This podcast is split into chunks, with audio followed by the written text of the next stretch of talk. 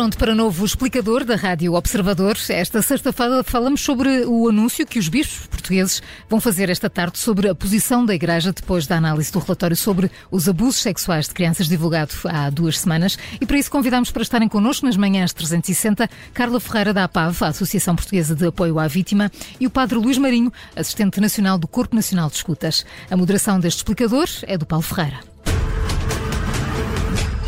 Muito bom dia, bem-vindos ambos então a Explicador. Uh, hoje teremos então a reação oficial do Episcopado Português ao relatório da Comissão Independente, mas ontem foi assinado um protocolo entre a APAV, a Associação Portuguesa de Apoio à Vítima, e a Organização da Jornada Mundial da Juventude para a prevenção e contingência de uh, crimes de abuso uh, e violência durante o evento. Carla Ferreira, bom dia, começando por si.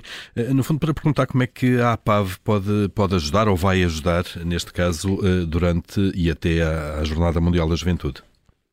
Muito bem, bom dia, obrigada pelo convite. Uh, este, este trabalho que a APAV vai fazer e que já, já está em marcha um, é um trabalho que vai ajudar não apenas a, a delinear estratégias de prevenção uh, que poderão e que serão aqui uh, distribuídas por quem visitará e por quem estará na jornada, mas também com os próprios colaboradores e voluntários, fazer aqui trabalhos de sensibilização, de prevenção, de formação com estas, com estas pessoas para os sensibilizar aqui para uh, estarem alerta para a detecção de situações de violência e quando falamos aqui em situações de violência, vamos falar aqui de todo o tipo de violência que pode acontecer num mega evento que, como é uh, a Jornada Mundial da Juventude.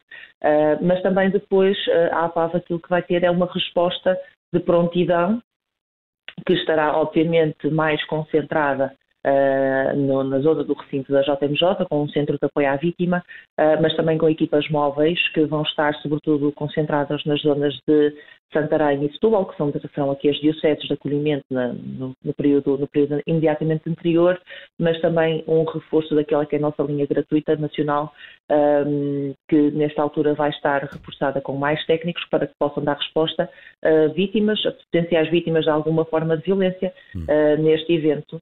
Uh, será esta aqui, são estas aqui as grandes linhas do nosso plano uh, delineado com a Jornada Mundial de Juventude. Eh, e, e uma ajuda muito no terreno. Uh, Padre Luís Marinho, bom dia, bem-vindo também uh, a este explicador.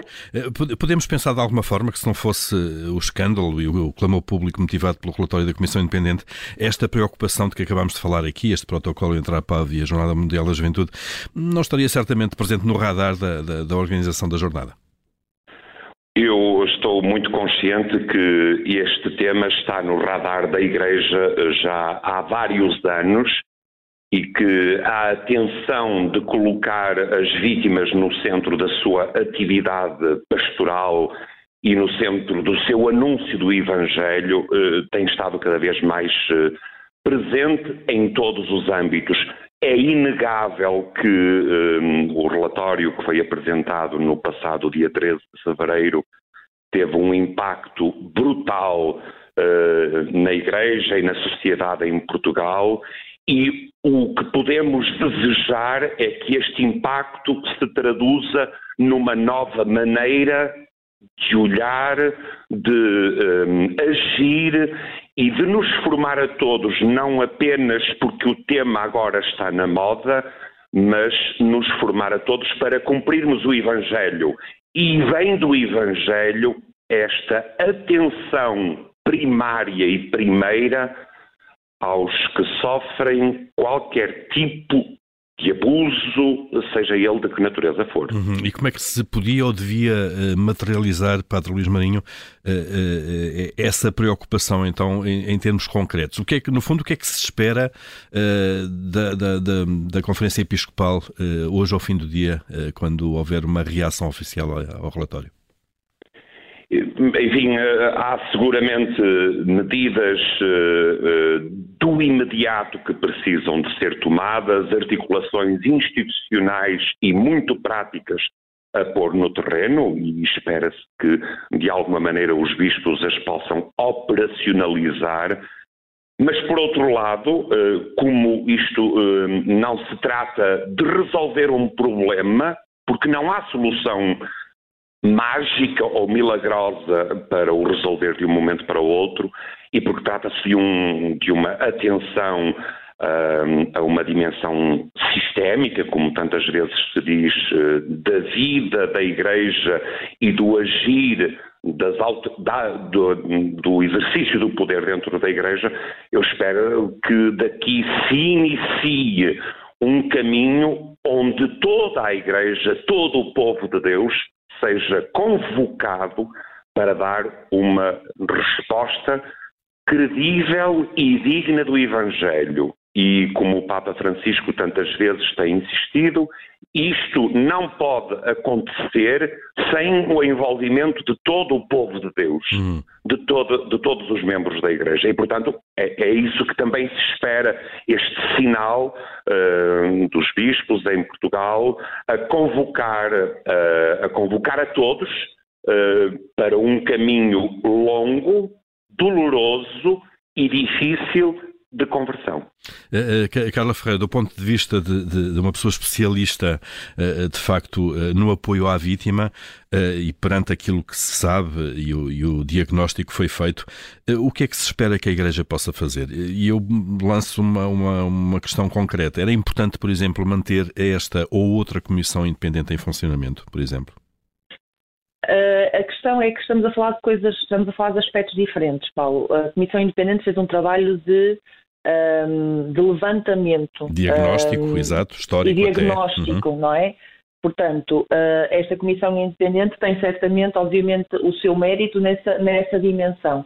Nós temos que pensar não apenas naquilo que pode ser a continuidade de um diagnóstico, ou seja, um caminho, um canal aberto para este tipo de, de recepção de informação, mas também uh, em algo que tem que ser a tal dimensão que o, padre, que o Sr. Padre falava, que é a questão da dimensão da vítima, uh, do apoio que tem que lhes ser dado, um, ehm, e, porque elas têm que ser, elas vão ser colocadas no centro desta equação. Uh, e o apoio é algo que tem que ser pensado numa perspectiva nacional e universal, ou seja, o apoio disponibilizado e a forma como esse apoio é operacionalizado não pode ser uh, diferente de diocese para diocese, de local para local. Tem que ser um apoio especializado, universal, destinado a todas as pessoas que nele precisem. Portanto, uhum. Uh, são, duas, são duas áreas complementares, mas diferentes, claro. e uma não substitui a outra. Uh, mas, Carla Ferreira, por exemplo, neste momento, e, e o tema continua na, na, na, agenda, de alguma maneira, uh, poderá haver vítimas que não se dirigiram à Comissão Independente, mas que talvez o, o, o, pretendam fazer agora. Será que essas vítimas encontram alguma entidade, pode ser a APAV, por exemplo, a quem é que elas se dirigem neste momento, no fundo, para eh, dar início ao seu processo eh, de relato, mas também, eh, no fundo, ao início do processo com que lidam com, com, com, com eventuais abusos sexuais do passado? Neste momento, a APAV tem sido uma das respostas a que estas pessoas acabam por recorrer. Um, e mesmo quando recorriam e quando recorreram à Comissão Independente, algumas delas depois foram, uh, de alguma forma, uh, foram, ou melhor, contactaram-nos para, de alguma forma, poderem beneficiar aqui de algum tipo de, de apoio. Uh, porque estamos a, falar de uma, estamos a falar de uma entidade que é organiza, uma organização da sociedade civil, que não, não professa aqui nenhuma religião, portanto é uma entidade independente e isenta e que ouve e trata uh, os pedidos de ajuda das vítimas todos por, uh, todos por igual. Uh, portanto, sim, temos recebido também alguns pedidos de ajuda, porque sim, há muitas vítimas que neste período curto de intervenção, curto mas importante de intervenção da Comissão Independente, não conseguiram, por, por variadíssimas razões, providenciar o seu testemunho, mas que depois daquilo que foi um, a projeção dos resultados na, nos meios de comunicação social, uh, sentiram-se impelidas não apenas a dar o seu testemunho, mas a reconhecerem-se elas próprias como vítimas um, e também aqui a pedirem, a pedirem ajuda. Uhum. Uh, Padre Luís Marinho, no fundo a mesma questão, eh, colocando as vítimas aqui no centro daquilo que deve ser a ação da Igreja, até que ponto é que não estará quebrada com a hierarquia da Igreja em Portugal, com o Episcopado, um elo de confiança com eventuais vítimas que as impeçam de alguma maneira de contactar a hierarquia da Igreja, até que ponto é que não estará quebrado esse elo e até que ponto é que não devia ser mantido, mantido então um canal uh, independente com provas dadas, que pode ser a PAV ou outro, uh, para que essas, a quem essas vítimas se possam dirigir? Um, quer dizer, a, a, quebra da confiança é muito evidente, não é? É muito evidente em situações particulares, concretas, é muito evidente até do ponto de vista mais global o quanto tudo isto revela uma profunda e justa quebra de confiança numa instituição que não soube cuidar como era seu dever. Agora, uh, temos que notar uh, o quanto esta iniciativa de se criar a Comissão Independente, de se fazer este estudo, de olhar esta realidade diferente, foi da própria Igreja e compete hoje à Igreja, não apenas por declarações, mas por uh, factos concretos, por gestos, por iniciativas, por pessoas e mediações concretas, restabelecer esta confiança. E esta confiança restabelece por de múltiplas maneiras, não apenas por uma, não apenas pela criação de uma outra comissão ou de um outro canal. Estabelece-se no terreno, na proximidade, eh, na capacidade de cada membro da Igreja eh, ser capaz de, de facto, eh, pôr as vítimas no centro e pôr esta disponibilidade para, para as ouvir, para as acompanhar e para eh, fazer todo o processo de cura e reparação.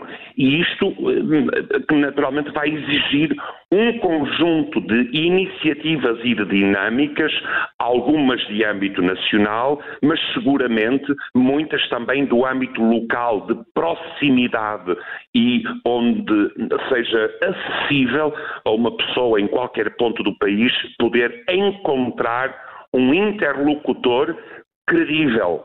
Uh, e, e, claro, tudo isto resta a demonstrar e, e, a pôr em prática. Eu creio que é um, um trabalho significativo uh, que nos espera a todos, uh, não só à Conferência Episcopal, às ordens religiosas, a todos os movimentos e grupos da Igreja Católica, de cada um colocar estes meios concretos que tornem visível que, na verdade, as vítimas estão no centro, que estamos interessados em conhecer a sua história e em acompanhar num processo de cura, de reparação e de justiça que necessita ser feito. Uhum.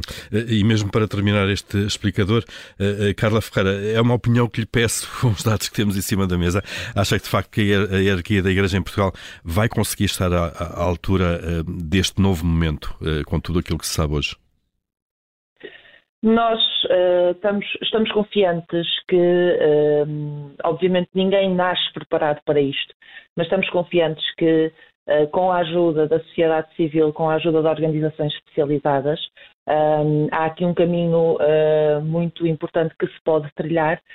vamos, não podemos fazer agora aqui adivinhação daquilo que vai acontecer logo à tarde, mas estamos certos que os meios estão pelo menos ao dispor um, e, uh, e, portanto, isso tem tudo para, para dar um resultado bastante positivo naquilo que se pretende, que é uma ação depois da detecção para prevenir e para reparar.